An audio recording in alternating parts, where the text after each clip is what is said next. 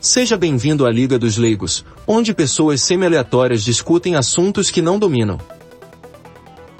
Boa noite. A Liga dos Leigos está reunida hoje para discutir o livro de 2010 Red Plenty, Fartura Vermelha, de Francis Pulford. Misturando fato e ficção, Pulford descreve como as elites soviéticas planejavam usar tecnologia para tornar a economia centralizada uma realidade. E durante um breve período entre os anos 50 e 60, as promessas de prosperidade e socialismo quase se concretizaram. Para discutir essa obra comigo, Zeno Estoico, estão aqui Salazar Luso. Olá, tudo bem? E Pepe Peripatético. Boa noite. Boa noite. Salazar, você indicou a obra. Na verdade, eu indiquei uma outra. Vamos... Você indicou eu indiquei errado, é uma outra obra e ela foi mudada errado. pelo Comitê Central de Planejamento do Cast. Pelo Gosplan. O Gosplan vetou. Na verdade, mas o livro é, é fantástico. Eu gostei muito, muito entertaining, muito bem escrito o livro. Sim. Realmente eu gostei. Eu me, me surpreendi porque eu não esperava. Mas o livro original que eu tinha indicado era um livro chamado The Brain of the Firm, de um cara chamado Stafford Beer. É Beer? Beer. É Beer? Beer, beer, é beer. beer, cerveja. É Stafford Beer. É. E aí cerveja. o Comitê de Planejamento Central mudou, ele não autorizou essa obra e mudou para o Red Plant, que é igualmente bom. Não, acho que é melhor até. O do Stafford Beer é um livro escrito com, com o objetivo de, de lecture, né? Sobre o Isso, exatamente. Esse livro é, é Red ele tem muito entretenimento misturado com informação, um pouco de ficção, um pouco de, de fatos, e ele faz um excelente trabalho em conectar é, essas diferentes formas de, de contar uma história aí. Mas, por favor, Zeno, fale sobre o que é o livro. É, o livro é composto de várias cenas, né? Cada cena ele aborda um personagem diferente, alguns fictícios, outros, outros personagens reais, começando lá em 1938 até 19 1970 e ele cobre todo o que seria a fase, vamos dizer assim, cibernética do socialismo, né? Quando a União Soviética acreditou que poderia realmente fazer uma economia realmente centralizada, planejada, usando tecnologia, usando computadores e ferramentas matemáticas. Então ele começa lá em 1938, passa lá pelo, pelo início da computação e termina lá em 1970, quando já tinha, dava claro que isso que não esse experimento não daria certo. Durante um tempo, interessante porque ele aborda aquele período que quase deu. Aparentemente ia dar certo o socialismo. Eles conseguiram que a economia crescesse lá 10% ao ano durante alguns anos, conseguiram alguns, algumas conquistas tecnológicas é, significativas lá, o primeiro satélite, o primeiro homem no espaço, justamente coincide com essa época desse, dessa tentativa de crescimento. Mas. intercontinental, é, uhum. chegaram aos métodos de programação linear antes do Ocidente, cresciam muito mais do que o Ocidente no pós-guerra, né? Eles tiveram vários aspectos muito positivos, né? E crescimento real, crescimento de fato, crescimento de produção industrial, não é crescimento, o crescimento moderno, crescimento no OnlyFans, né? É. Cresce no PIB calculado na quantidade de OnlyFans, né? De, de ex-vídeos vendidos. Então, é, é, é, foi interessante porque uma das coisas que, que ele fala, o, o Gustavo de Bir fala um pouco disso no, no, no outro livro que o, que o Salazar é, é, mencionou, que em, em certa medida isso causou uma consternação, por durante um tempo causou uma consternação no Ocidente, né? As taxas de crescimento soviéticas do pós-guerra. Né? Não só de crescimento, como os, os feitos tecnológicos, né? Particularmente em, em, astronáutica, eles foram um enorme, um enorme embaraço para o Ocidente todo, para os Estados Unidos em particular, né? É, houve um pânico naquela época, né? Uhum. É, o, o que eu achei interessante, e eu não sabia disso, é que mesmo após a queda da União Soviética, eles foram. Porque sempre existia muita ideia de que os números eram totalmente inflados e reais, e o que se via na União uhum. Soviética era, era uma fantasia, e o Ocidente é, existia uma propaganda dos dois lados, né? Propaganda soviética propaganda do Ocidente. E no final, depois da Guerra Fria, eles abriram os arquivos e eles viram de fato que, apesar de um pouco inflado, uhum. o crescimento na década de 50 era sim real e maior do que o Ocidente. Eu acho que esse é o grande ponto, Salazar. O seu crescimento era inflado por conta. Você tem que lembrar que os soviéticos decidiram calcular o seu crescimento econômico usando, usando algo que é, eles chamavam de NMP. Vou traduzir, vai ser algo como é, é, produção produto material é, nacional, né? É, líquido, é, né? Ao invés de ser... produto material líquido, vai, é, produto material, ao invés de produto, produto, produto interno Bruto, Produto Nacional Bruto, como eles usavam o NMP, era até difícil converter. Mas ainda assim, mesmo que você fizesse a conversão usando taxas, atribuindo valores diferentes para as quantidades de produtos efetivamente obtidas nas fábricas, mesmo que você fizesse as contas com fatores de conversão desfavoráveis, eles estavam crescendo mais do que o Ocidente. Esse é um ponto importante. Né? E outro ponto importante é, é lembrar que né, nós temos que, que, nos livrar dessas quase amarras mentais com essa ideia que, não, não, a, a, o, o, o, PIB soviético, o, o, equivalente ao PIB, o crescimento econômico soviético, o crescimento econômico chinês, de qualquer outro país, ele é falso. Agora, o americano é a absoluta expressão da verdade, é perfeito, completo e absolutamente real, entendeu? Quando, quando a, os Estados Unidos ou, ou a França ou a Inglaterra publica números de crescimento econômico, eles são basicamente a coisa mais próxima do evangelho. Completamente perfeitos, não pode ser questionado. Isso, é uma bobagem. Todo mundo não. mente, todo mundo mente, todo mundo faz propaganda. Exatamente.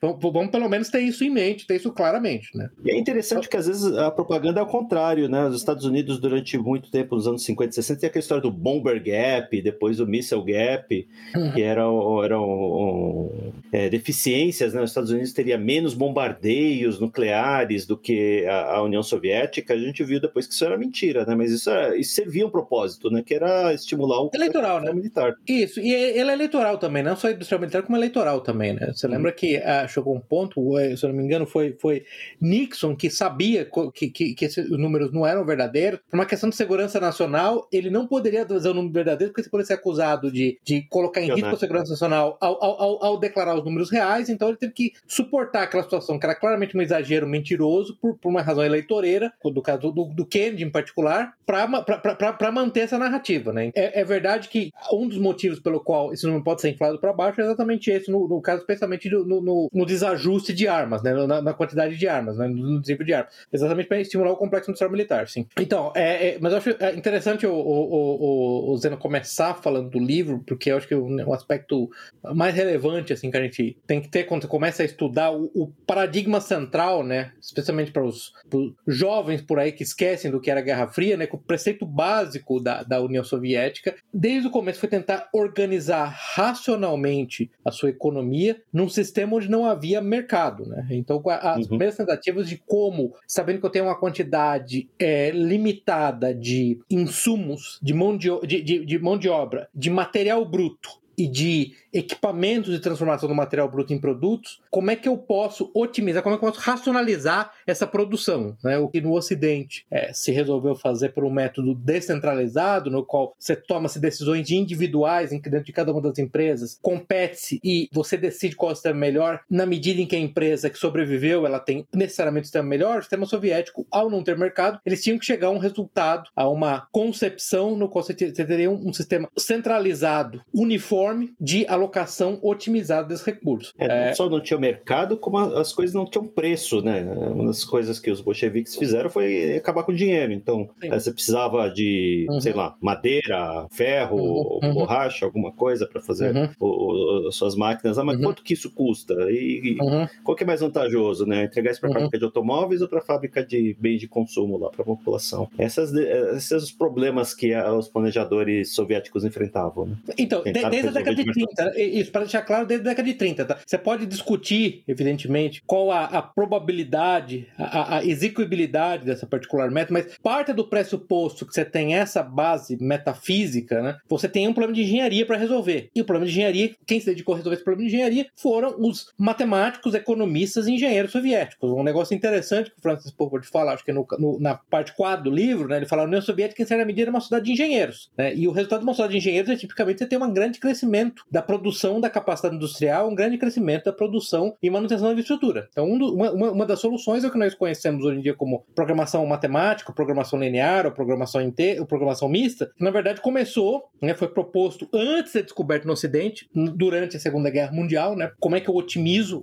um dos exemplos que, que interessante que, ele, que, que, que, se tenha, é, se eu tenho é, 70 pessoas com perfis específicos, vamos dizer que eu tenho características perfis, eu tenho 70 funções, qual que é a alocação otimizada de 70 pessoas, 70 funções. Esse é um problema original que a Força Aérea Americana tinha na Segunda Guerra Mundial, por exemplo. E a solução desse problema, tipicamente, ela, ela tem um número muito, muito extenso de soluções. Você precisa de métodos de otimização. Então, os soviéticos tinham, tinham problemas similares, mas assim, números muito maiores. Eu lembro de pegar um dos modelos soviéticos, eu até é, é, peguei uma nota aqui, é, por exemplo, a economia soviética era um sistema com 50 milhões de variáveis e 5 milhões de condições de contorno. Então, por exemplo, você tenta resolver com os melhores computadores da época, é, eles, eles demandariam aproximadamente 100 milhões de anos para que, para que fossem resolvidos. Então, você precisa de métodos para resolver isso mais rápido. Então, na verdade, uma das personagens do livro, que é o, o Leonid Kantorovich, foi um dos primeiros proponentes dessas técnicas de solução desse tipo de problema, desses sistemas de equações muito grandes, com muitas variáveis e muitas condições de contorno, sem necessidade de usar força bruta, né? necessidade de, de testar solução por solução. Né? E esse foi o primeiro grande avanço, que for um avanço tecnológico, foi um avanço científico e tecnológico, né? porque foi um avanço em matemática pura, e um avanço na aplicação. Um exemplo bem prático que ele dá no livro é, inicialmente, ele é, o Leonid Kantorovich estava tentando resolver um problema numa fábrica de plywood é compensado, né? Em português? É, é compensado. É uma é, fábrica de madeira compensado, compensada. Madeira compensada. Tinha um certo número de máquinas, algum número, eu não lembro bem se eram quatro ou cinco diferentes tipos de madeira, e eles queriam otimizar a produção de compensado dessa fábrica. Então, como é que eles atribuíam cada máquina um diferente tipo de madeira? Então, você vê só, teria um problema de matemática pura que ele resolveu, como eu falei do Kantorovich, e, e, e tinham aplicações industriais imediatas. E é, eu acho interessante, e, e aí tem aspecto fi, fi, filosófico, só, só um segundo para terminar,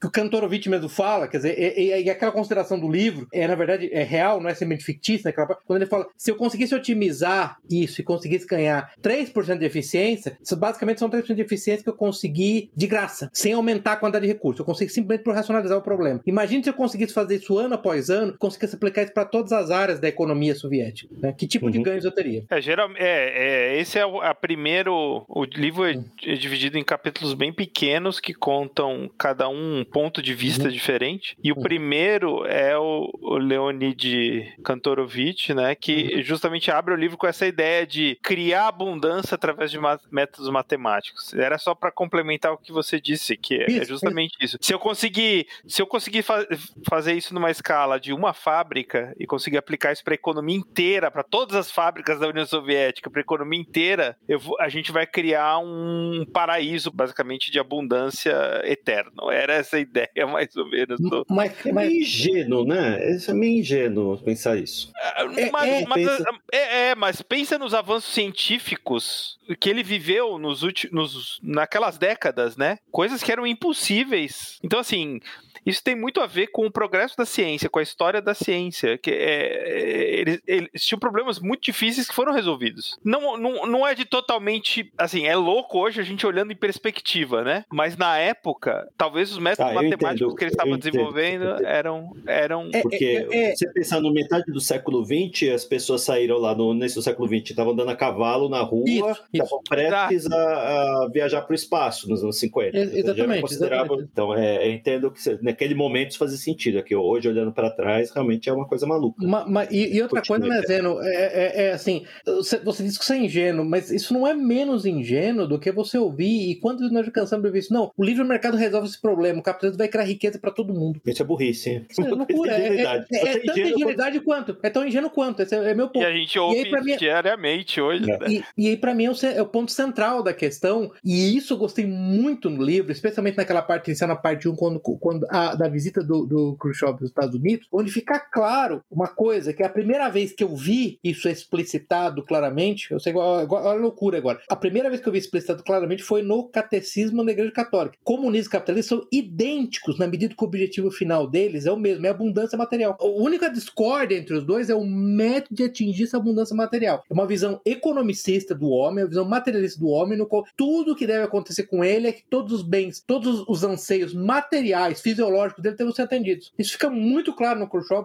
onde ele, aquele momento que ele fala, não, mas a gente tem que ter capacidade de produzir cerveja boa, é roupa boa, porque é sobre isso que o comunismo é, entendeu? O comunismo é capaz de dar coisas para as massas. E aí vem a ideia da, da famosa cornucópia, né? Com a dos tempos antigos, que é, o, é, é o, o, uma espécie, parece um chifre assim de abundância, de onde, de onde saem comida ou, ou, ou suprimentos perpétuos, né? Você vê que é interessante que os dois têm o mesmo objetivo, né? É, é a mesma, a é. mesma questão, a mesma, a mesma visão materialista, em última materialista no sentido mais estreito da palavra. Não existe nada além do material e a única função do governo, é o único bem comum é atender às necessidades materiais da população e acabou. Pessoa, os homens são. Até, o ser humano é, é, é basicamente uma boca, um estômago e um, e um, um órgão genitais e, e aparelho excretor. É isso. É isso que é um ser humano. Atendeu isso, tá, tá, tá, resolvido. Um dos capítulos que eu achei bem interessante, que tem a ver com isso que você acabou de falar, que é, é eles, em um dado momento, eles queriam escrever sobre como seria a vida nos anos isso, 80. Nos anos 80, que era, aí, era o futuro distante. É, é. e aí eles, eles chamaram um poeta, que é o Sasha, esqueci o sobrenome dele, é, é, mas era um russo que era um poeta para escrever sobre uhum. os anos 80, por quê? Porque eles estavam escrevendo e não tava, é, não tinha uma alma ali por trás, né? E aí o Sasha leu e ele falou assim, mas peraí, o futuro então é roupas melhores, comer o que você isso, quiser. Isso, eu falei assim, isso. bosta de futuro é esse, é Exatamente. só isso. Todo mundo vai ter carro, todo mundo tem carro. Aí um dos caras falou, não, mas onde vai estacionar todos os carros? Vocês, é isso que vocês veem pro homem, né? Uma coisa assim. Ele fala. E aí ele falou assim, é, então a gente queria que você adicionasse mais, né, tornasse isso interessante. Eles falam assim, é engraçado porque justamente assim, não é um futuro espiritual, ele só viu um material, não. né? O progresso material. É. Não, há, não, há, não há realização específica, né? Esse é o grande ponto, né? Exatamente, né? E foi, foi, o único momento do livro que eles tratam de, de falar é, desse aspecto que não é melhoria da uh, otimização da produção, dos bens materiais, enfim, né? O, ali eles falam assim, poxa, mas que é o que é uma vida boa, entre aspas, né? Não é viver bem. Exatamente. É, que é um aspecto a... mais filosófico do, do Tem negócio. a pergunta platônica aristotélica do, da definição da boa vida, de virtude, não? O que, é virtude? Então, então, então, o livro toca nesse aspecto muito interessante. Você vê isso na figura do Khrushchev, claramente. Uhum. De, de, ah, no momento e, e, você vê um negócio que, por exemplo, é preciso voltar no tempo e revisitar, especialmente as relações econômicas do Ocidente com a, com a então União Soviética, para entender, na verdade, o quão menos agressivo expansionista, não estou dizendo que foi completamente não expansionista, não agressivo, o quão menos agressivo expansionista era a União Soviética, quanto o que a gente aprende nos livros de história da Guerra Fria escritos por ocidentais. E quão mais expansionista e agressivo era o Ocidente, inclusive em busca de novos mercados mesmo, simplesmente de novos mercados, né? E em, busca de alimentar o seu próprio complexo industrial militar, era o Ocidente em relação à Rússia, né? É, a gente está olhando esse momento específico, né? Se olhar é. o, o, o, stalinismo ali, o momento anterior, eles anexaram. Não, não, não, não certamente, eu, eu, acho que o grande ponto é a União Soviética pós-stalinista. Como havia nele, neles essa. Aí, aí, eu, aí eu concordo com, com, com o Zeno, como havia essa ingenuidade que eles iam simplesmente agir quase como que duas empresas privadas, eu sei que parece irônico falar isso, duas empresas privadas competindo pelos compradores que são os países do mundo. Que eles iam olhar os dois termos econômicos, ver que um era melhor que o outro e adotar isso, acabou. Né? Sim. É, é ingênuo, né? É incrível. Ah, é, é, é, a gente chama de argumento do, da máquina de lavar, né? Quem vai fazer isso, a melhor máquina de lavar. Ele exatamente, fala, exatamente. Né? Qual, qual sociedade vai produzir hoje, a melhor né? máquina de lavar?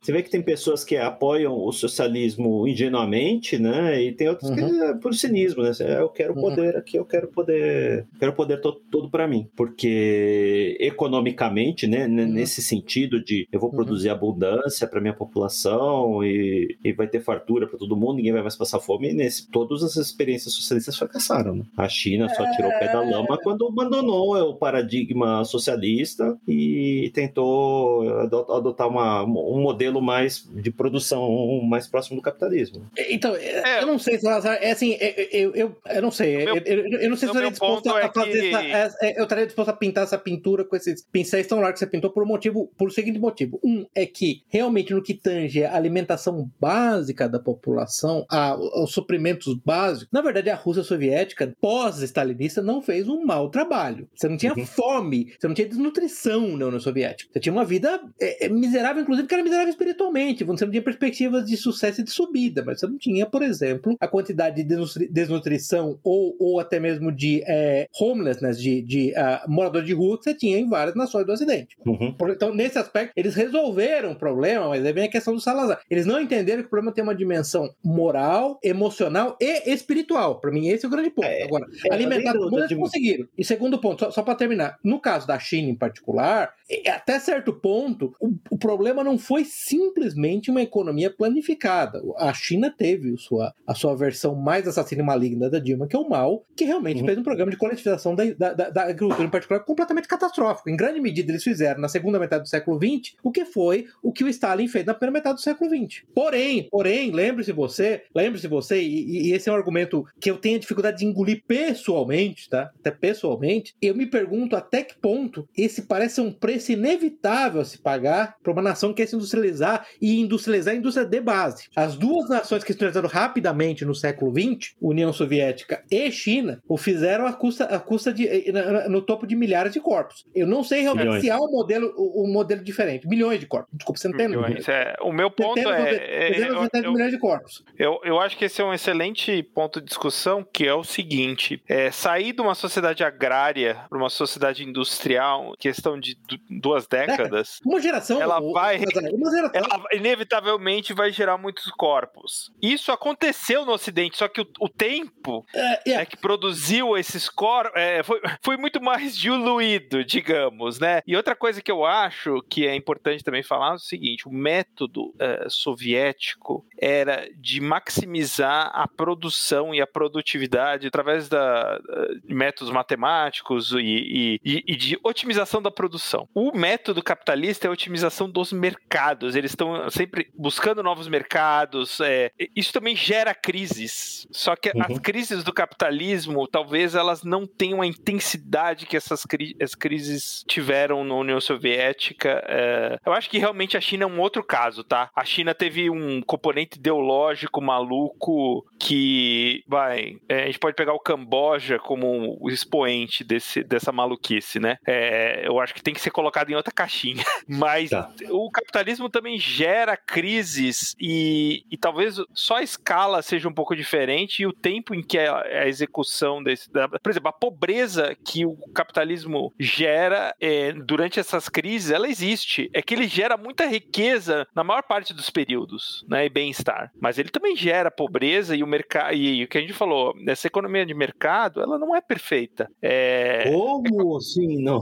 Ah, é, é comunista! Comunista! Você é comunista! Você é comunista! É, agora, agora o, que, o, o, o, o que assusta realmente na União Soviética é, é durante esse período pequeno o as, as crises foram profundas e, e elas foram solapadas pela, ai, pela centralização do poder, que no, no Ocidente é mais dif, pouco mais difícil de esconder. É, é, escondido, sim, mas por outras formas, né? Então, por, pela mídia, é, fabricando propaganda, né? No Ocidente tem tudo isso, a gente sabe. Eles escondem um monte de coisa da gente toda hora. Só que de uma forma um pouco, talvez, mais sutil. A, a desindustrialização dos Estados Unidos está sendo tão mortífera para certos grupos no, da população população quanto a industrialização forçada na China. Uma Sim. escala menor, mas... mas... Mas, é, Zena, exatamente esse é o ponto. Porque como ela, ela tá acontecendo expandida no tempo, ela acontecendo de forma voluntária, por que, que voluntária? Porque, na verdade, o grande problema dos Estados Unidos hoje é o quê? É o que a gente chama da, da morte branca, que são os, os homens brancos morrendo de overdose de uh, analgésicos. Fentanil, né? tá? Fentanil, analgésicos e outros outro, outro, outro tipos de drogas, né? Como ela, ela, ao mesmo tempo que ela é semi-voluntária, porque agora vamos discutir quão voluntário um, um viciado em drogas é, e ela é massageada pelo maior órgão de formação de consenso, de controle de opinião porque existe, que é a mídia, na verdade, ela não é mostrada da mesma maneira. Mas sim, é, ela tá tendo um efeito tão deletério quanto, e mais, ela tá tendo um efeito tão deletério e não reversível. O, o ponto que eu tô tentando fazer, e é um ponto, em certa medida, é um ponto difícil de fazer, porque ele tem um aspecto moral repugnante, eu concordo com você,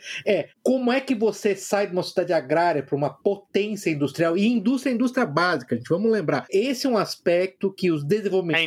Indústria brasileiros... que criam indústrias, né? Exatamente. Sempre tiveram, é verdade. Indústria é indústria de material pesado e de bens de capital. Isso é indústria. Não é de produção de boneca, não é produção de bem de consumo, é secundário. Um país soberano tem indústria pesada e indústria de bens de capital. Como é que você, se eu, se eu colocar para você o problema, você precisa, eu quero que você pegue a nação X e torne ela soberana, tá? Então eu vou precisar de indústria pesada e de bem de capital. Como é que eu faço isso em uma geração? Agora, você pode falar, o, o socialismo é garantia de sucesso? Evidentemente que não. Pelo amor de Deus, tem, você tem Cuba, você tem Albânia, você tem o Camboja, você tem um monte de desgraça pela história. Mas, para pilha de corpos inocentes que a China e, e a União Soviética produziram, eles têm algo para mostrar, que é uma industrialização completamente sem paralelos na história da humanidade. Hum. Eu acho que esse, esse, essa é a parte da, da mítica e da, da saga, da epopeia que o livro conta, entendeu? Pra mim, esse é o grande ponto. E aí vai num ponto onde você começou a falar, eu obviamente, obviamente cortei, que é um dos aspectos é esse, né? A produção industrial era prioritária, produção de bens de capital era prioritária e produção de bens de consumo era sobra, para deixar claro, né? Isso fica muito, isso é muito interessante no livro, né? Uhum, sim, Exato, é, é bens de consumo que a gente está falando, é. é. roupa, é eletrodoméstico, é, uhum. carro para a população, ou seja, uhum. eles priorizavam lá veículos militares e o que, o que sobrar. Um, do, um, dos aspectos da sociedade soviética é isso, né? O carro é super barato, uhum. muito mais barato que no Ocidente, só que demora 20 anos para você receber um. Né? Sim, porque é sobra, você, né? É quando der, né? É sobra. É quando der. E você não tem a ele estava na, na, indústria pesada, né? Eles tiravam... E militar. No começo eles tiraram da, da, da das fazendas coletivas, vocês viram que falaram? Eles pegavam todo o surplus das fazendas Isso. coletivas e investiu na, na, na, indústria pesada militar, né? Ou seja, é, o, o, o, Salazar, quem, quem, pega o livro da Anne Applebaum, lá, o, o, Harvest of Sorrow, né? Sobre o Holodomor ucraniano, uma das coisas que você tem que entender, aquelas, aquelas imagens horríveis de crianças famélicas, bebês esqueléticos, aquilo lá tem um objetivo claro, era vender surplus de produção de trigo para comprar maquinário pesado para formar uma indústria. Então, então eu não quero, eu não quero aqui dar a impressão, viu, Zé Salazar, que eu estou sendo um, um daqueles milênios idiotas, idiotas da internet que é simplesmente. Eu estou me reconhecendo um fato. Para você industrializar, você vai industrializar em uma geração, virar uma potência industrial, com bebês esqueléticos morrendo de fome. É, é essa, esse, esse, esse, essa é a balança no qual você tem que pesar, entendeu? Agora, se você é um materialista que não enxerga nada, você não tem a ideia básica de virtude transcendental e de um criador de virtude transcendental, isso é válido na medida em que vai ser um período histórico e depois, quando isso passar, aí, lembrando do próprio, o próprio Olavo de Carvalho, né, falando, o horizonte revolucionário, quando isso for resolvido, você vai ficar no passado e tudo isso vai ter valido Essa é uma nota do pé da página, né? Esse é, exatamente. É, esse é um... Sacrifícios esse é um necessários. Ponto, esse é um ponto que ele aborda, né, com o Khrushchev no fim da vida lá, isso. deprimido, isso. falando, ah, foi tudo em nome de quem? Não conseguiu nada, né? Foi, foi deposto lá pelo isso. Brezhnev, né? O, isso. Que é retratado como um, um, um tapado, né? Muito engraçado um, a descrição que eles fazem do Brezhnev. Um é jeca mesmo, um jeca. Jeca, não entende nada. Uhum. E o, o Khrushchev tem, tem, uma, tem uma, uma trajetória ímpar na história soviética que ele foi deposto e continuou vivo, né? Sim. Ao contrário da maior parte, que ou morreu no poder ou foi, uhum. ou foi sumido de alguma forma, ele ficou, ele foi aposentado compulsoriamente. Então tem esse episódio lá, que acho que é o último capítulo do livro, né? É o, pe o, lá, o The Pensioner, né? É, Pensioner, mostra né? lá o, é. o Khrushchev lá refletindo sobre a trajetória uhum. dele, falando, ah, foi tudo em vão, então tantas pessoas morreram, tantos sacrifícios, a gente não conseguiu nada. Aliás, é... tem em português não... o livro? Só, só um detalhe. Não achei. É, não achei Putz, o livro é tão bom, cara, devia ter em português, né, para mais pessoas poderem ler assim, porque é, é, é realmente muito bacana. E, assim, o, um detalhe que não sei se ficou claro aí no livro, é muito simpático a, a, a União Soviética. Né? Você, é, é, até tanto melancólico. Você realmente achou, eu não, Zé? Não, eu, eu, não achei. Eu não achei isso, cara, sério. Você achou que Eu achei ele simpático a um certo grupo, assim, não sei. É, é, eu não sei se porque eu ouvi o audiobook e o, narrador lá dá uma entonação, assim, de melancolia, uhum. simplesmente esses aspectos, uhum. capítulos finais, uhum. mas me parece que é, assim, simpático. Ah, podia ter sido, se tivesse feito um pouco mais de esforço lá, se não tivesse derrubado, se não tivesse tido isso ou aquele evento, aí. Cara, não sei, meu. Minha interpretação é. Na verdade, o livro tem aquele aspecto trágico da típica tragédia grega de um herói que tem uma falha de caráter crucial que o leva ao, ao desastre. No seguinte sentido, hum. a tragédia ali é quanta gente, quantas mentes brilhantes, quantas mentes, capacidades analíticas, quantas pessoas com senso de dever público, em última instância, com senso de bem comum, desperdiçaram tantos anos da sua vida e seus esforços é, nessa atividade completamente fadada ao fracasso. Quando eu olho esse livro, eu lembro que uma vez, quando eu assisti a, aquela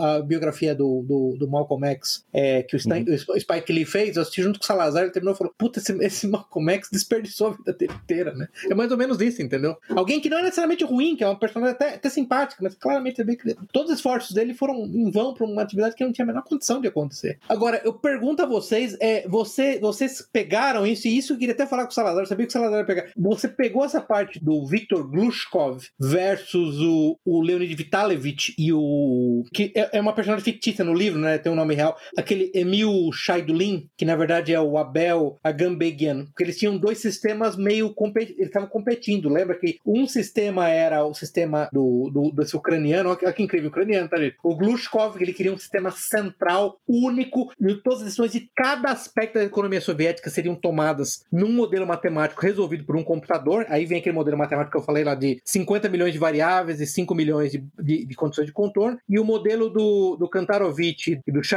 né? Na, na verdade era o do Agambegian, que era o um modelo no qual você permitiria vários tipos de otimização uh, localizada descentralizada. Eu achei bem interessante que é, essa, essa disputa entre os dois lá, que é um problema clássico, né, de desenho de sistemas. Agora a gente vai até falar um pouco, é um pouco do, do que eu pelo menos faço dia a dia, né, com, em, em outras áreas. É bem interessante ver essas duas, esses dois embates, né? E é interessante ver que em certa medida, né, o, o, o Zeno, o Kantarovich, ele já estava é, é, concedendo ao peso da realidade ao entender que ele jamais seria capaz de criar um modelo único, completo, que abarcasse todos os aspectos da União Soviética. Né? Isso, isso eu achei bem interessante. É porque quando é. você fala todos os aspectos, a gente está falando, ah, eu vou entregar, sei lá, pão para a população inteira. Ok, pão é um produto. Quantas variáveis para você produzir o pão? Quantas variáveis a gente distribui o pão? Imagina que você tem que fazer, fabricar, as, construir as estradas, fabricar os caminhões, fabricar os insumos, fabricar o combustível. Uhum. É um problema insolúvel, né? Se você quiser uhum. realmente gerenciar todos os aspectos da economia. Porque vem o problema do modelo, né? Porque o modelo, pra, quanto mais realista se faz o modelo, mais intratável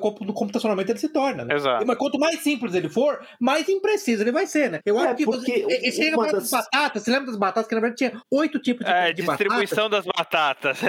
Esse é o mais emblemático. Então, mas assim, um negócio interessante, porque aí cada tipo de batata precisava de uma coisa diferente de fertilizante, de agrotóxico e tudo mais. Para simplificar o modelo, eles consideraram todas as batatas como iguais. É. E basicamente alocaram fertilizante e agrotóxico para os fazendeiros de acordo com aquele modelo simplificado. O resultado é que a é. das batatas tinha uma qualidade de merda, porque como é que uhum. batata, batata não, não ela, ela, não tinha quantidade de nutrientes. Então isso é muito interessante, como você simplifica o modelo e tenta aplicar o modelo. Ou, ou não floresce na época certa. Isso, isso exatamente. É, é, bastante eu, complicado. Eu, e um outro problema que ele não fala tanto no livro, que é a questão do burocrata, né? Ah, esse, mas esse... isso aí, ô, Zé, vai falar do capítulo que eu sei que o Zé mais gostou, que é o. Que eu, só, eu, até, eu até anotei aqui, que é o capítulo do, dos favors, como é que chama lá? O cap, da parte 4, o último capítulo da parte 4, que introduz que é o... nosso amigo lá, o, o Chikuskin, o intermediário. É, é o despachante, que é o despachante. O despachante, o despachante é, é genial.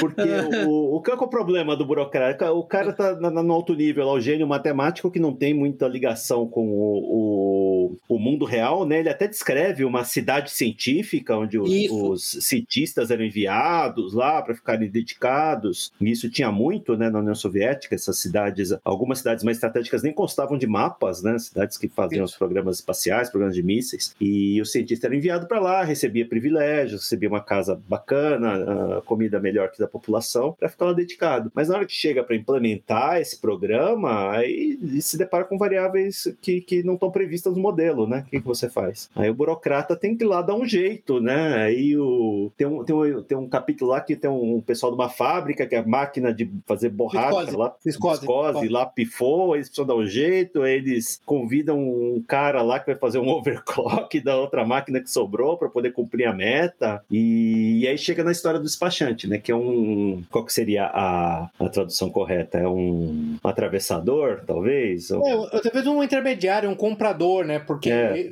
é só para só situar o pessoal. É o middleman. Você vê só qual é o problema. Eu, eu, sou uma fábrica de viscose, sei lá. Eu preciso receber madeira, preciso receber carvão, preciso receber açúcar Tem um monte de matérias-primas básicas, mas outras indústrias competem comigo para receber essas matérias. Então quer dizer que uhum. a, a, linha de produção que faz a sulfúrica, ela vai fazer aquela quantidade, agora vai um monte de empresas competirem. E, e, na atribuição do modelo matemático, lá eu vou chegar a uma quantidade ótima e por vezes eu vou precisar, eu vou precisar de mais porque eu tive é, problemas de produção, porque eu tive falhas no processo, porque se perdeu durante o transporte, porque coisas foram roubadas. Que teve então, acidente. Esse comprador despachante era meio que é, é convencer os fornecedores de matérias-primas, convencer os gerentes, os diretores de, das empresas de matérias-primas a fornecer matéria-prima para empresas específicas. Né? Você, na verdade, é. pagava esse cara, né? Você tem que lembrar que os gerentes, é, isso é uma coisa importante, né, o, o, o Zé? Os, os, gerentes, diretores das fábricas soviéticas ganhavam bônus de produção, bônus uhum, em dinheiro sim. de produção, tá? Só, só para vocês entenderem. E para ganhar isso, eles, eles, eles pagavam, na verdade, eles investiam para receber na expectativa eles investiam nesse é, despacho, nesse comprador, para que ele conseguisse é, a, arrumar prioridade de matéria-prima para determinadas das fábricas. É, é muito, é muito interessante. Na verdade, era uma corrida para quem produzia mais.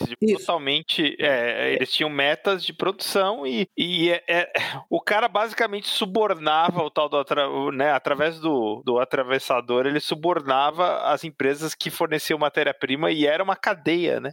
É uma, é um, o Salazar, de favores. O Salazar e, assim, tem um... claramente um antirrevolucionário a serviço das uhum. potências estrangeiras. Ele está acusando o glorioso povo da União Soviética de engajar em suborno. Não era suborno, era simplesmente, como ele mesmo fala no, no livro, ele deixa claro, era o relacionamento. Só isso. Uhum. Tá? Só isso. Relacionamento assim, Veja só a situação, a situação que fica o gerente, né? Porque às vezes uh, o, o, cara tem que produzir caminhão, é o produto fim, né? Agora o cara que produz lá produto químico que vai servir pra, como insumo para uma outra indústria, que vai produzir uma outra coisa, esse cara, ele tá no meio do caminho, né? O impacto dele, é, tem várias indústrias aí que são impactadas por esse negócio. E é muito difícil, né? Assim, é, é, chega no nível de abstração, o nível de... que é muito, é, é muito complexo para a pessoa. E, e, ao mesmo tempo que ele ganha prêmio lá, se ele cumpre a meta, ou excede a meta, ele vai ganhar uma punição se ele não cumprir, né? Também já não estava talvez mais na época de, de enviar lá para as pessoas para a Sibéria, mas e... o cara pode perder a carreira lá e o que, que ele vai viver de quê, né? Não tem indústria concorrente para ele, ele, mudar de emprego, né? Muito Sim. complicado. E esse cara, esse, esse atravessador, eu esqueci o nome dele, como é que era mesmo? Shekuskin. Shekuskin. Kutskin. Ele, ele, ele acessa, inclusive, o, o mercado negro, né? Os criminosos que, que roubavam lá para vender para o é mercado negro. Que é um, que é um problema. outro problema que, assim, que a, a, uhum. a, o governo soviético permitiu, né, que esses, esses mercados existissem como uma válvula de escape, né? Esses, esses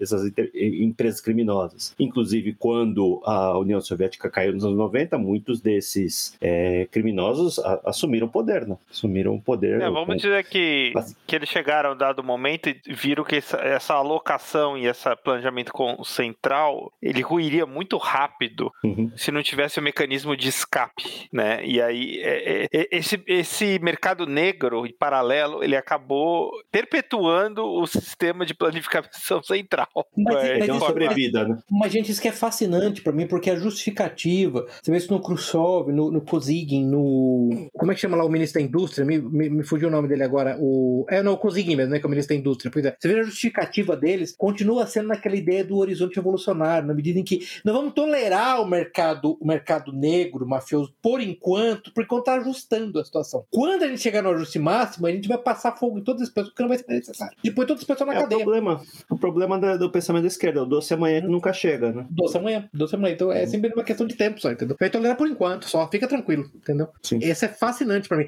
E, e mas uma coisa, oh, oh, gente, que é muito interessante, outro, outro aspecto muito interessante do livro que faz, faz as pessoas pensarem é no impacto de cadeias de produção, né? Pronto, você tá, é, o exemplo é que Você vai fazer um carro, tá, mas para um carro você precisa. Não é assim que eu preciso de aço, na verdade eu preciso de chapas de aço com uma especificação bem restritiva ali. Eu preciso de fios elétricos já prontos, eu preciso de pneus já prontos. Mas para ter pneus já prontos, eu vou precisar de borracha, vou precisar inclusive de fio de viscose, né, de, de pneus, que vai precisar de car carbono e vai precisar de é, ácido, ácido sulfúrico. Então são longas cadeias produtivas que a gente não pensa, na verdade. E inclusive para mim é um problema que a gente vê hoje na própria questão da guerra da Ucrânia, as pessoas não entenderam que fazer cálculo de produto interno bruto, especialmente com produtos de baixo valor agregado, né, então tem um PIB, o, o impacto deles parece pequeno no PIB, mas como eles fazem parte do começo de cadeias produtivas longas, sei lá, está falando de níquel, de manganês, esse tipo de coisa, o impacto tremendo que ele tem numa indústria. Esse é outro aspecto interessante. Que, na verdade, a gente, em última instância, é, confia no Ocidente no, no, na competição, mais do que o livre mercado per se, na competição, em certa medida, é, e na diversidade geográfica para resolver esse problema, né? Que o soviético tenta resolver, nesse caso, com programação, meramente com programação linear. Né? Mas esse é outro aspecto interessante, você vê as cadeias produtivas, né? Isso fica claro quando ele estava explicando aquele modelo que quem lê vai ouvir muito no livro, né? Falar da, da famosa COSPLAN, do Comitê de Planejamento Estatal, né? Que chama GOSPLAN, que é onde era centralizado o planejamento econômico. Na verdade, as indústrias, elas produziam, eu até anotei, é um negócio chamado Tech Prom Fin Plan, onde as empresas apresentavam o que, o que elas iam produzir naquele ano e o que, elas precisavam para produzir aquilo, né? Quanto elas iam produzir, o que elas para produzir. Aí isso era negociado, depois elas, eles passavam, é, é, isso era negociado em dois níveis. Um era um negócio chamado Que era um conselho econômico regional que reunia todas as empresas de uma região. E além disso, né, paralelo a isso, né, e depois isso foi mudando com o tempo, mas além disso você tinha um comitê que reunia indústrias por tipos específicos. E como esses múltiplos níveis iam, iam tentando ajustar o modelo, né, sendo que a palavra final era dada, era, era dada por esse Gosplan, para tentar equacionar exatamente isso que a gente começou a falar aqui, que são as longas cadeias produtivas. Porque você fala, não tem dinheiro, então não tem problema. Não, claro que tem problema. O problema é que não é dinheiro, o problema passa a ser o quê? A, a restrição de recursos. Tem uma história fascinante, não sei se vocês lembram no, no, livro, foi o. Ah, agora não lembro se foi o Andrei Grumico que visitou os Estados Unidos, ele viu uma, uma roupa jeans com botões de metal. Foi o Brezhnev, obrigado. Foi o Brezhnev, que botões de metal Aí ele voltou, ele falou: quero uma jaqueta jeans. Ah, velho, velho gordo, daquele que não, jaqueta jeans. Foi que coisa ridícula, como é que seja, né? Aí ele hum. queria, aí o, o, o alfaiate dele falou: ah, é o seguinte, né? A Soviética não, ele não produz botões de metal. Falou: não, mas eu quero botões de metal. Aí vai lá a Gosplan, colocar no plano, o, o, no plano, passar para o Conselho de Indústrias, passar para o Sovnarcos, que é o Conselho Regional, acabaram lá dedicando parte da produção de uma siderúrgica lá para produzir botões de metal. Só que daí aquele ano só afetou a produção da siderúrgica, ela teve que produzir menos sei lá, de chapa de metal. Uhum. Então você tem uma restrição de recursos nesse caso, que, que é também restrição de recursos físicos, né? Você continua tendo um problema. Uhum. Que inclusive isso levou lá. de gerenciamento, né? Esforço de gerenciamento começa a gerar um, um overhead administrativo que vai consumir essa uhum. capacidade da população. Eu não lembro se foi no livro ou em algum outro lugar que eu li, que em, em algum momento eles, eles, previam que na década, final da década de 80, a população inteira da União Soviética estaria trabalhando na manutenção do plano. Ou seja, não ia sobrar ninguém, ninguém para fazer outras coisas. É, essa era, era quase uma a piada lá daquele show do interno, exatamente. Todo mundo, é. todo, todo mundo é ser funcionário do Gosplan. É. Na verdade, o Gosplan acaba tendo uma divisão blindada, porque os militares não é o, exército da União Soviética, o exército é Gosplan. Eu acho que é um, um, aspecto que a gente pode falar também agora é, é sobre o papel da computação, que aí tem a ver ah, com, com, o tema de cibernética, né? Uhum, uhum. Que com o advento da computação iniciou-se a, a ideia de que todos esses modelos matemáticos iam ser processados em computador computadores, né? E aí teve a, a indústria, digamos, tecnológica. Você começa é, lá e termina com o Atila, né? Fazendo modelo de, de pandemia. É, eles queriam fazer o um modelo computacional soviético, né? Também, que uhum. não deu certo também, né? E no final eles é, capitularam e, e, e seguiram é, a IBM, né? Foi até um capítulo interessante, né? Que eles vão. Eles tentam desenvolver né, os computadores soviéticos para. O Sergei, Sergei Lebedev. Lebedev. Né? Lebedev. É, é, Isso, é. o pioneiro da computação soviética, o Sergei Lebedev. Que tá fazendo progresso, tá de novo, tá fazendo progresso. E, em certa medida, em várias ocasiões, tá à frente do Ocidente, tá? Uhum.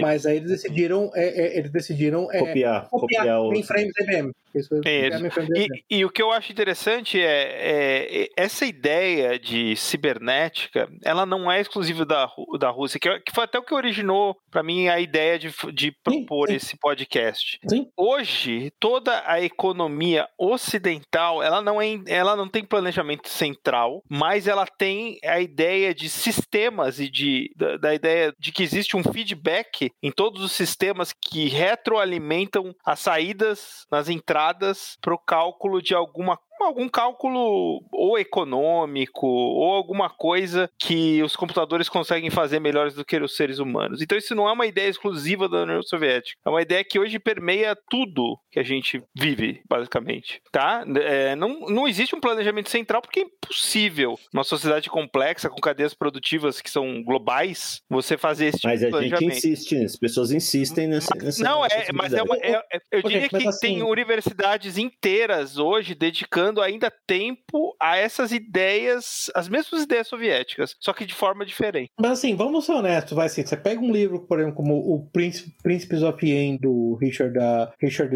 Werner, né? Como é, como é que é o nome dele? É, Richard, Richard Werner, isso. Uh, o modelo japonês, por exemplo, é, é, ele não é exatamente uma economia de comando, mas é uma economia de controle, na medida que o Banco do Japão determinava as alocações de recursos para empresas específicas e ele dava política industrial, né? Uhum. A diferença é que sim, você tinha. Ele fazia isso para competir, orientava essas empresas a competir por market share no mercado global. Mas a atribuição, a decisão era tomada por um comitê central, assim como é tomada, foi tomada na Coreia do Sul, assim como foi tomada durante décadas na Alemanha ocidental. Não tô falando oriental, ocidental, tá? Ou França. É que não chega no nível das cotas de produção, né? Sim. Acho que até é, hoje a é. economia japonesa é muito cartelizada, né? Completamente. Na Segunda Guerra tinha o, o, conceito de Zaibatsu lá, que é basicamente tinha as indústrias que eram amigas do exército, os que eram amigas da marinha. Deve existir Sim. até hoje. É um... Sim, eles é. tentaram limpar os Zaibatsu, eles tentaram des, uh, desniponizar o Japão, mas eles desistiram. Os americanos desistiram. Eles, na verdade, reconduziram vários dos, vários dos acusados de crime de guerra que eles tinham mantido em tribunais ou prendido de volta ao governo japonês. Inclusive, um do primeiro-ministro japonês, né? esqueci o nome dele agora, vou, vou lembrar, vou colocar nas notas depois. Esse primeiro-ministro, eu, eu, eu realmente queria lembrar o nome dele, agora não tô lembrando, mas ele se declarava antes da Segunda Guerra e durante a Segunda Guerra um nacional-socialista. Antes de mais nada, nacional-socialista. Pois é. é. Acho que é um bom é. ponto. Apesar de a gente não chegar no nível é, micro, né, de planejamento, que era a ideia do, do uhum. da economia soviética, a uhum. economia uhum. americana é bastante dirigida também, né? Super. Por sistemas, né, de controle. e esses sistemas hoje são sistemas baseados em ideias de, de controle de sistemas e de e, e, e cibernética, né? E retroalimentação. Também... Ciclo de controle fechado com sistemas com sistemas autocontidos. Sim, senhor, é. perfeitamente. Assim, gente, o, o ponto central é alguém realmente acha que amanhã a Boeing vai falir? Alguém vai chegar e falar, ah, a Boeing tomou decisões erradas, a Boeing vai falir. Não tem jeito, vai falir. O que é livre mercado, o mercado funciona assim. A Lockheed Martin vai falir? A IBM vai não. falir? Ah, então, então, então desculpa, né? é, nós estamos discutindo. Não é uma diferença de natureza, é uma diferença de grau, na verdade, né? Do sistema soviético. Exato. E eu acho que esse é o grande aspecto, o Salazar. O Salazar, não, o Zeno. Aí eu lembro, volto a lembrar do nosso velho amigo lá, o Wang Hunin, que é o grande uhum. teórico do moderno sistema político chinês, né? Que serviu ao Jiang Zemin, ao, ao Hu Jintao e agora é o braço do Xi Jinping, né? Com o ponto central que ele fez ao, ao, visitar nos anos 80, quando ele visitou os Estados Unidos, né? Que ele, ele, a conclusão dele foi o seguinte: que a China poderia justificar a livre iniciativa da seguinte maneira. Na verdade, a decisão soviética de gerenciar pessoas, o que o governo americano fez, ele simplesmente terceirizou a decisão de gerenciar pessoas para empresas privadas através de, da, da regulação de, de, de empregos e de taxação de trabalho. O, o, grande sacada dele foi essa. Então, na verdade, o, o, aspecto do modelo chinês, porque como é que a China justifica internamente o modelo dela como algo que não é simplesmente não, não é não é abraçamento do capitalismo e do livre mercado, porque na verdade nós estamos usando estamos usando o modelo da iniciativa privada, porque na verdade qualquer empresa da iniciativa privada, dentro da empresa ela funciona como a União Soviética, dentro dela ela funciona porque ela tem um dono, ou ela tem um grupo de, aço, de acionistas, que, são, que é o Politburo, e eles decidem o que eles querem fazer. De vez em quando eles fazem cagada e a empresa até, até, pode à falência. Se ela for pequena demais, se ela for grande demais, ela não pode à porque o governo não vai deixar, entendeu? Como isso acontece, a China percebeu que ela tinha que aplicar esse modelo. Então, em certa medida, o sistema cibernético, para voltar no caso, o sistema de controle fechado são, são é, é mega empresas. Uhum. Se, se, o Kantorovich tivesse vivo e olhasse isso, tenho certeza. Exato. Que... É isso. E, e, é isso. Aí, e, é isso e as, mega, as mega empresas americanas, na hum. verdade, elas são governadas por sistemas cibernéticos e elas retroalimentam o governo. É uma coisa louca, né? Porque uhum. não é do macro pro micro, é do micro pro macro, né? É como se o governo recebesse o input das mega empresas e retroalimentasse de, de alguma forma na economia. Não é um negócio rígido, mas existe. Existe. Uhum. Você acha que a Amazon, por exemplo, o modelo da, de uma Amazon, que seja, ele não influencia políticas de organização da economia americana? Indiretamente, sim. E dentro da Amazon, o que, que eles estão fazendo? Né? Hoje tem poder computacional abundante em todas essas megas empresas, né? E eles estão reorganizando os processos de produção, de logística, de tudo que você pode imaginar, de forma é, a, a, a, produzir otimização. E saúde, alimento, é. saúde, produção de, de, de alimento, distribuição de serviços de saúde, Sim. tudo isso. Isso tem efeito na economia.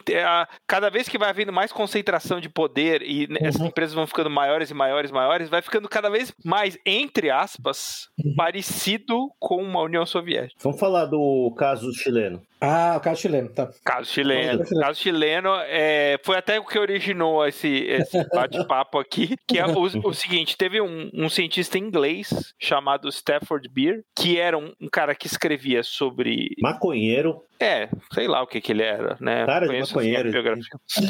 Mas ele era um pioneiro de, de cibernética e ele criou a ideia de ter sistemas computacionais que pudessem ler inputs diversos da tanto dos trabalhadores como da economia, enfim, eram vários. É um big data, né? a ideia dele era pioneira, né? Vamos, vamos, vamos ser sinceros, o cara era, tinha ideias muito à frente do seu tempo, né? E o Chile do Salvador Allende chamou, né? 1970, aliás, muito... 1971. Isso, aliás, ele foi consultor de vários governos, ou seja, tinha vários governos já com essa ideia maluca na cabeça, né? E eles implementaram, chegaram a implementar um sistema chamado CyberSyn, é isso?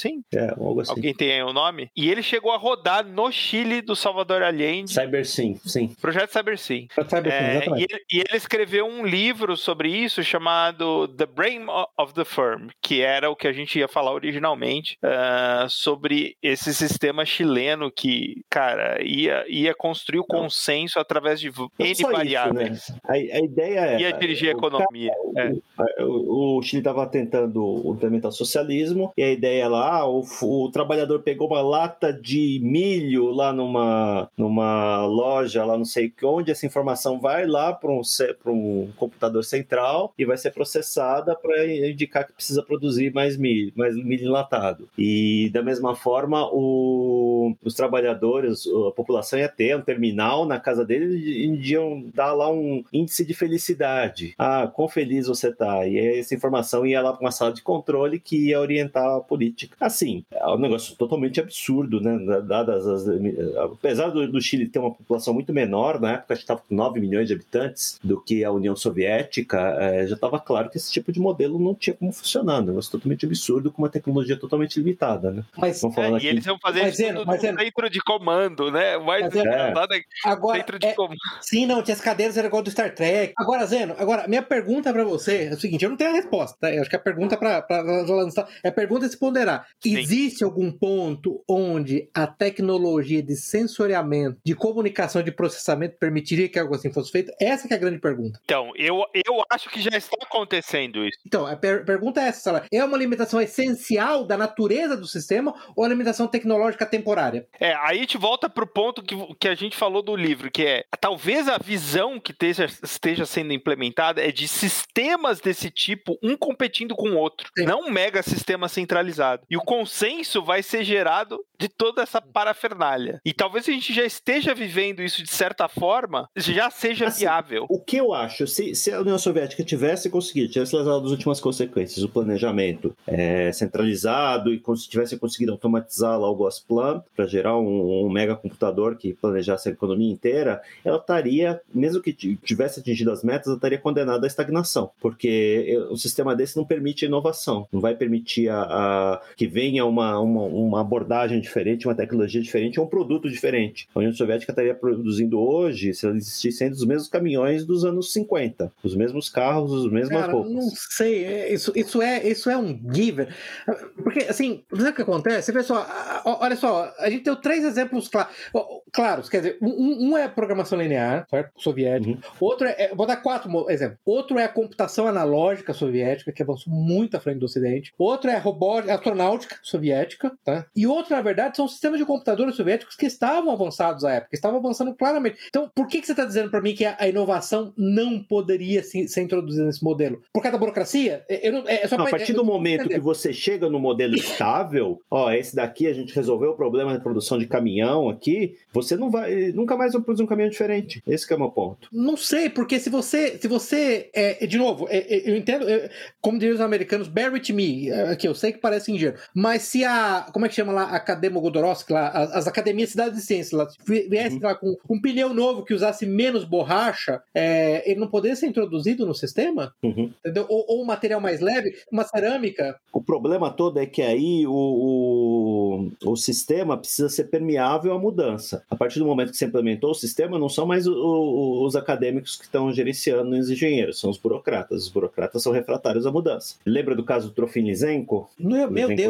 não, é, é, que ele fala, nossa, o Lisenko, gente, vocês não têm ideia, o Lisenko é. é. O Lisenko foi o anti-Darwin anti da União Soviética, ele, ele acreditava que ah, os fatores ambientais eram cruciais na determinação de, de componentes hereditários, muito mais do que o gene por si só, e ele basicamente promoveu uma completa, uma completa guerra santa contra um expurgo, um expurgo, contra o contra a genética e contra o darwinismo na, nos uhum. anos 30, 40, lá mandou vários ah, até 60, né, o, o, Salazar, até 60 ele foi, né, assim, arruinando carreiras e prendendo gente, né? E matando, é. né, mano, mandou gente pro, pro Gulag, cientistas renomados lá morreram. Mas se o sistema tivesse um, um jeito de se autocorrigir, eu acho que uma, uma feature desses sistemas de, de cibernética é que eles se mantêm sozinhos. O problema na União Soviética, para mim, tem muito mais a ver com fatores humanos, como o Zeno tá falando. Né? Um fulano que tomou conta de uma cadeira e, tal. Mas se você pensar em sistemas cibernéticos suficientemente avançados, que tem inputs, outputs, e vou, vou pensar hoje em machine learning, né? Que Isso. É, você conseguiria, teoricamente, não um mega sistema, mas vários desses sistemas, né? Então, uhum. pensando até em aprendizado de máquina com competição, talvez seja self, self learn self, é, o, o negócio self-improving, não tenha, não tenha é, é, tanta dificuldade de perpetuação. É, o, o, problema todo aí, né, o Salazar de Norte, que é, de novo, é, caso claro de tese, antítese e síntese, né? Eu acho que a síntese aí é, exatamente a capacidade de você ter uma instância superior, nesse caso seria algo como um politburo, algo como um conselho, um board of directors de uma empresa privada, que pode overrule os burocratas de tempos em tempos para otimizações globais do seu sistema quando você tem introdução de tecnologias disruptivas, não? Uhum. Eu acho que um problema aqui, o, o Zeno, é você fala muito, você fala muito de você falou muito de inovação, mas na verdade você tem aquele livro clássico, que tá, para mim, mim já virou um clássico, é 2011, mas assim, do Ian Vig, né, que é aquele The American Technological, Technological Challenge, Stagnation and Decline in 21st Century America, no qual o, o ponto central é que há várias inovações, pra, tirando a área de praticamente de gadgets, né, de, de consumer electronics, o recorde de inovação, sei lá, nos últimos 30 anos, na verdade, é muito ruim, né? Ele não é bom, não. É, o Ian Vig, se não me engano, ele é um economista, né? Ele escreveu, o que motivou ele a escrever esse livro foi uma viagem de avião que ele fez em 2007, e no qual ele percebeu que não era muito diferente de uma viagem de avião que ele fez em 1980, né? Daí ele comparou aquilo com o voo, o primeiro voo do Kit Rock, no começo do século XX, com um transatlântico, com um transcontinental em 1950, falou que não teve nada disso de 1950 a 2000, né? Uhum. As melhorias foram, é, foram um, incrementais, né? Tem um tweet que eu vi muito interessante lá que mostra que Primeira Guerra Mundial começou com carga de cavalaria, né? A Segunda Guerra Mundial terminou com bomba atômica. 30 anos. 30 anos de diferença um pro outro. 30 uhum. anos atrás, o que, que, tinha diferente? A gente tinha, sei lá, celulares maiores, talvez, computadores é.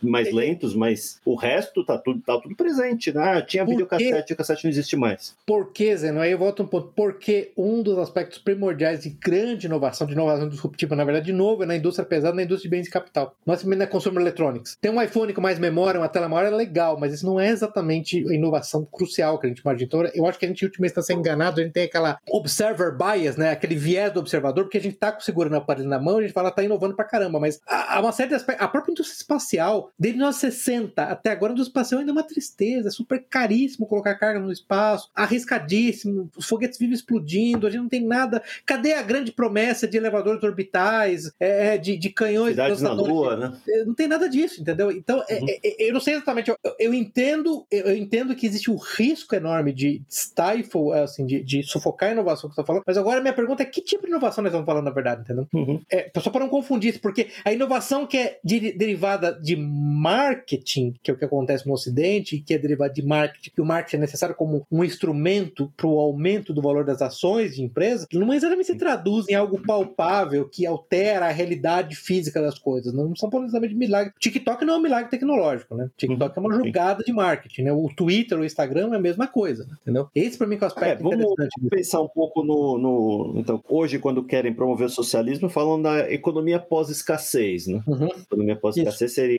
pegam algumas tecnologias tipo a impressora 3D, algumas outras coisas, como se fosse tecnologia de ficção científica que iam ajudar uhum. a resolver os problemas do mundo, né? Uhum. Eu acho que a, a sociedade pós-escassez é, é uma mentira, é uma forma de eu vender socialismo para os incautos, né?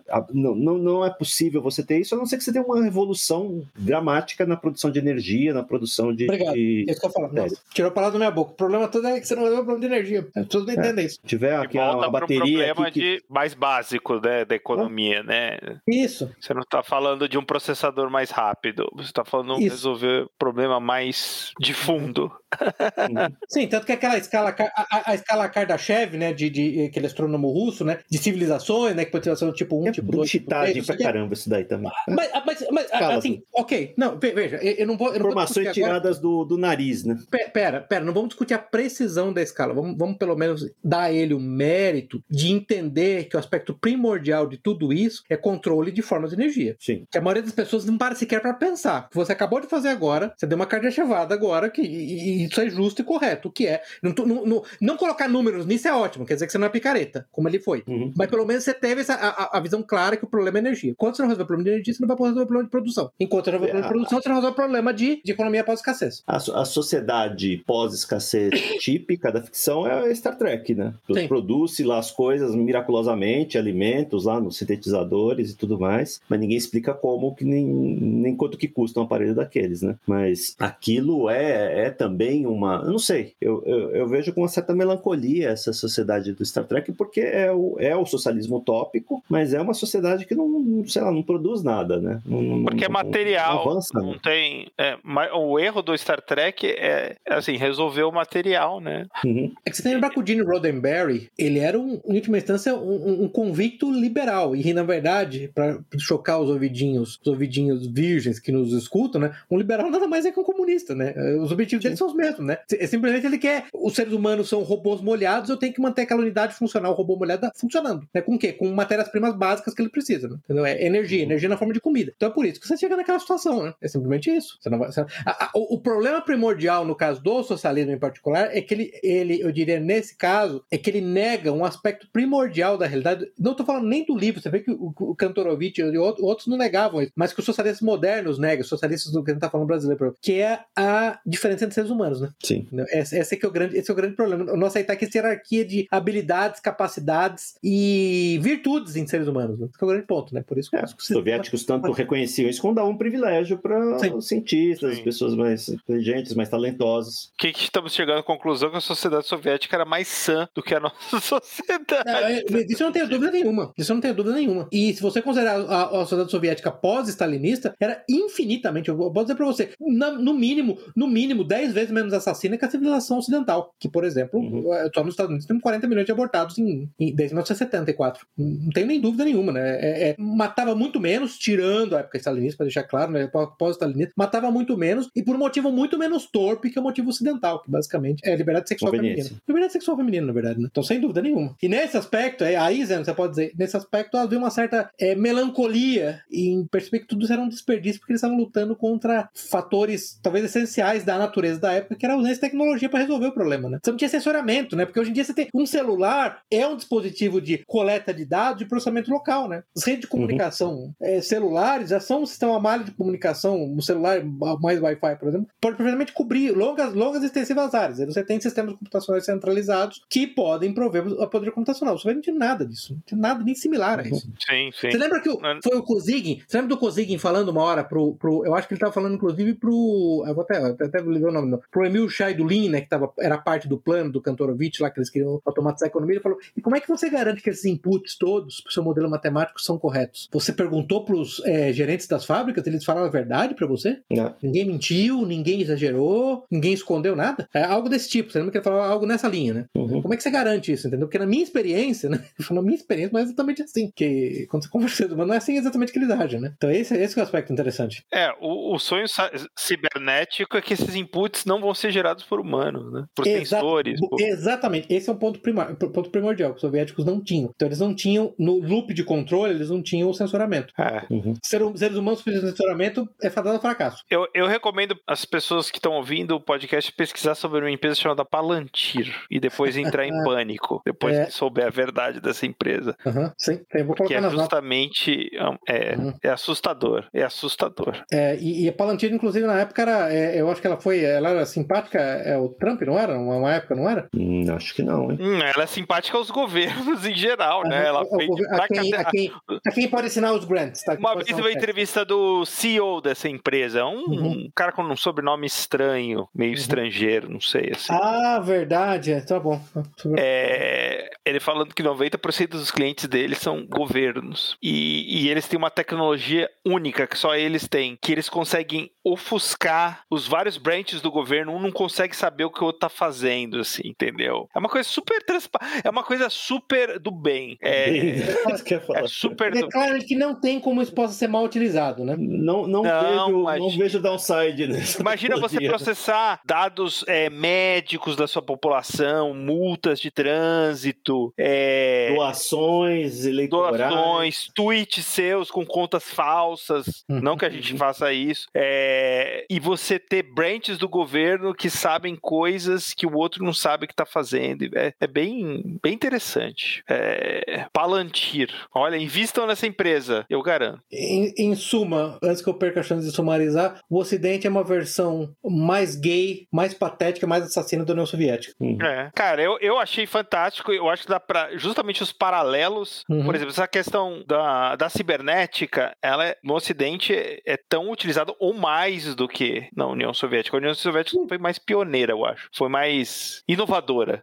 Sim, sim, sim. né? Mas o, o Ocidente tinha, no final, mais recursos materiais pra, e mais tempo para desenvolver. Ô, ô, ô, Salazar, você lembra que a gente discutiu isso em, num episódio, se não me engano, naquele episódio sobre o documentário do Mike Cernovich, né? Assim, tanto o Walter Lippmann, lá, o jornalista americano, o decano do jornalismo americano, quanto o Edward Bernays, que era, na verdade, um executivo de marketing, eles acharam claro que o ponto da cidade ocidental, o objetivo primordial, era manufaturar, era moldar o conceito da população, porque a população, se ela fosse dada a ela o poder de si por si mesma, ela seria muito perigosa. E, interessantemente, essas pessoas todas, elas tinham uma, ah, digamos assim, presença, uma, uma- características únicas, tribais exclusivas, entendeu? Hum, Fazer com que elas temessem ah, decisões tomadas Exatamente. autonomamente pe- pe- pela população. Mas assim, a ideia da manufatura do consenso, né? Manufatura da opinião através de pequenas, em, pequenas, pequenos atos e eventos inseridos num sistema e encarar a opinião pública como um sistema, isso na verdade tá, tá- tá no Ocidente, no Unidos em particular, desde a primeira metade do século XX. Né? Simplesmente Você não tinha os, me- os meios que se tornaram mais sofisticados. Né? exato.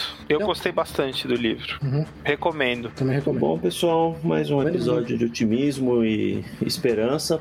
É, Não, eu, eu acho que é o Black Pill dos Black Pills, cara. É a sociedade cibernética. Eu só consigo pensar sobre isso. Todo dia eu penso sobre isso. Recomendamos o livro, quem tiver oportunidade, está disponível em, na Amazon, está disponível em, na Audible como audiobook, não achamos edição em português, mas fique à vontade para estudar. Vou colocar o passar pro Pepe também o podcast que fala do episódio do Stratford Beer e o governo chileno. E vamos despedindo aqui, Zeno Estoico, Pepe, Boa noite. Salazar. Boa noite e lembrando que a IBM venceu a guerra da computação graças ao trabalho que ela fez nos anos 30, né? Foi uma recompensa. É, Boas ações, bom karma, volto pra você. Exatamente, good karma. ah, boa noite, até a próxima. Encerramos aqui nosso episódio de hoje. Links para os livros, filmes e artigos citados durante a discussão estão no site da Liga. Assine o feed para ser informado automaticamente quando novos episódios estiverem disponíveis. Apoie o trabalho da Liga dos Leigos. Deixe o seu comentário, sugestão ou avaliação no site da Liga ou na sua plataforma favorita. Agradecemos a audiência.